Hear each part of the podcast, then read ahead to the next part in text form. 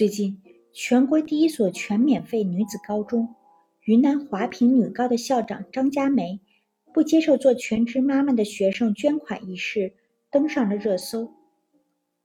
这和去年年底在韩国引起不小轰动的电影《八二年生的金智英》形成了绝妙的互文。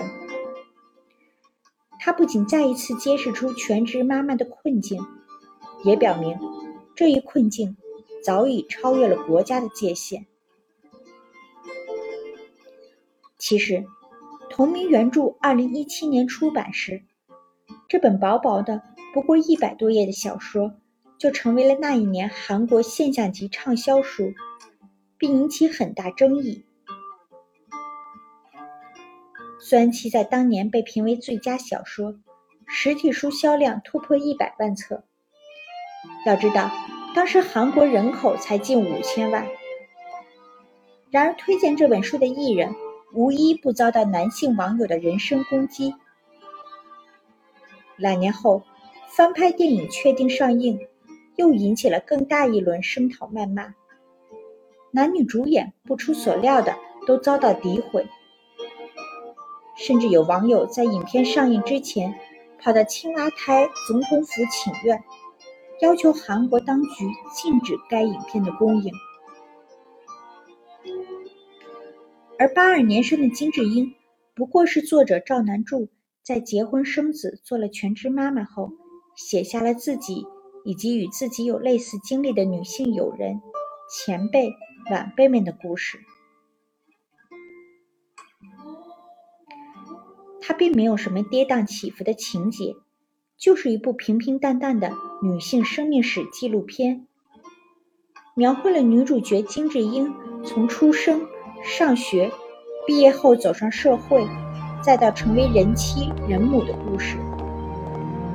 只不过其中遍布着其身为女性所遭受到的不公和歧视，而诸如搭公交车被男子跟踪，反而遭到父亲为什么这么晚回家的责备，决定为了孩子离职，丈夫表示可以分担家务时，自然而然地用了“帮”的字眼等等细节，又何尝不是屡屡发生在我们身边？以司空见惯的小事呢？这也正是八二年生的金智英引起广大女性共鸣，或许也是触痛广大男性神经的原因。金智英这个在韩国最为常见的女性名字，代表的并不是个案，而是当今女性的普遍人生。金智英们。已习惯于忍气吞声和压抑自己，最后生病了，才能靠附体其他人的方式说出自己想说的话。影片还原了原著的大部分情节，但几处改变细节却恰恰勾勒出现实比电影残酷的一面。电影结尾。增加了一个原著中没有的买咖啡的情节，让一直沉默的金智英终于勇敢起来，并选择正面对抗社会对全职妈妈的冷眼。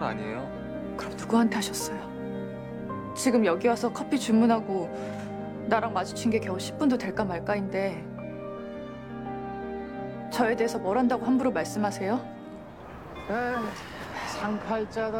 这也与他之前喝咖啡时遭遇妈虫嘲讽后选择落荒而逃形成了鲜明的对比。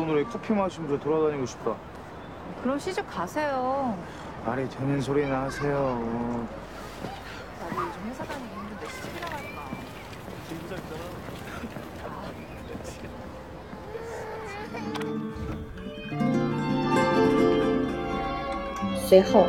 更为理想化的是，金智英还重新拾起了自己的写作爱好，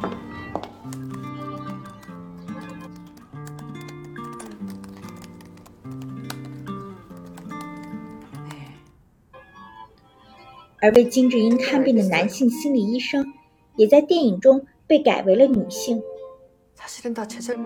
原著中，听完金智英遭遇的男医生，才意识到原本是数学天才的太太，为了家庭牺牲有多大。转头就遇到了因为要安胎而离职的女助手，于是又颇为自然的决定，下次一定要找未婚单身的。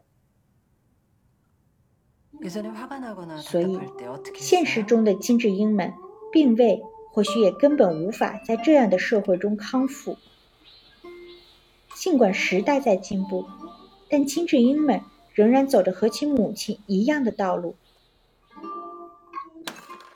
事实上，经常处于失语状态的金智英，还不如为了哥哥弟弟只上到小学，却一直努力赚钱养家的母亲有话语权。